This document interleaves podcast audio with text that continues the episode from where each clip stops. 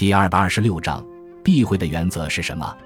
避讳是中国古代特有的现象，指的是在口头或书面提到某个人的名字中含有的字时，避开此字。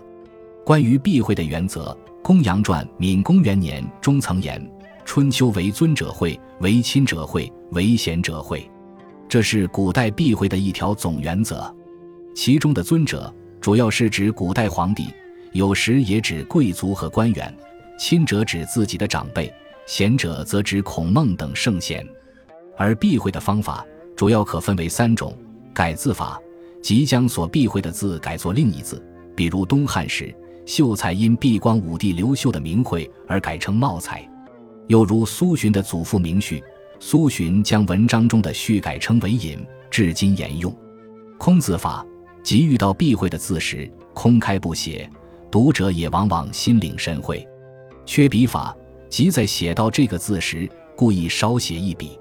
除此之外，古代还有其他的一些避讳法。当年吕后当权时，因其明智。人们遇到志时都改称野鸡。清乾隆时，为避顺置地福临名，天下百姓不得贴五福临门。陆游的《老学庵笔记》记载，宋代田登做州官时，自闭名讳，州中都将登字称为火字。元宵节时，官府发布告曰：“本州已立，放火三天。”以至于百姓有只许州官放火，不许百姓点灯的讽刺。到后来。甚至连皇帝的属相也要避讳，比如因宋徽宗属狗，当时曾一度禁止民间杀狗；明武宗属猪，禁止天下养猪，以至于当时百姓多年没肉吃。